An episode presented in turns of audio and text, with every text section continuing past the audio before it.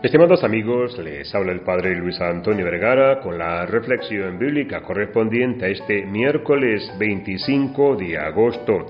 El Evangelio está tomado de San Mateo capítulo 23 del 27 al 32. El Evangelio de hoy nos habla de Jesús haciendo como una lamentación frente a los escribas y a los fariseos hipócritas porque parecen sepulcros blanqueados. En este miércoles termina el discurso de Jesús contra ellos y el Señor les está alertando sobre la hipocresía. Los del pueblo palestino tenían las costumbres de pintar los sepulcros de blanco para identificar las tumbas y evitar la impureza ritual que suponía ese contacto con los difuntos. Esta hermosa apariencia de un mausoleo disimulaba una realidad interior. Era todo lo contrario, justamente porque era donde se encontraba el mayor grado de impureza. Así ejemplificaba Jesús a los fariseos, justos por fuera, pero por dentro eran otra cosa.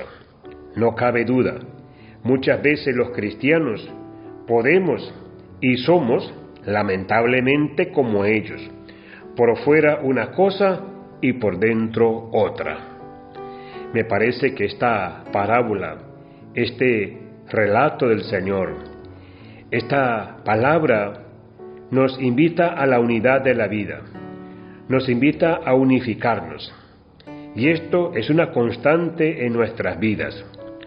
Todos mis gestos exteriores, Todas mis actitudes deben ser manifestación al exterior de las realidades interiores. Todo el Evangelio que nosotros recibimos y escuchamos y nos adherimos debe ser realmente manifestado. Que lo aceptemos con nuestras actitudes, con nuestra manera de comportarnos. Pero esto exige atención y vigilancia para no dar justamente un testimonio contrario. Una buena llamada para el hoy de nuestra historia es esto de agradar a Dios muy al corazón. Cristo manifestó, nos mostró aquí la equivocación de los escribas y los fariseos.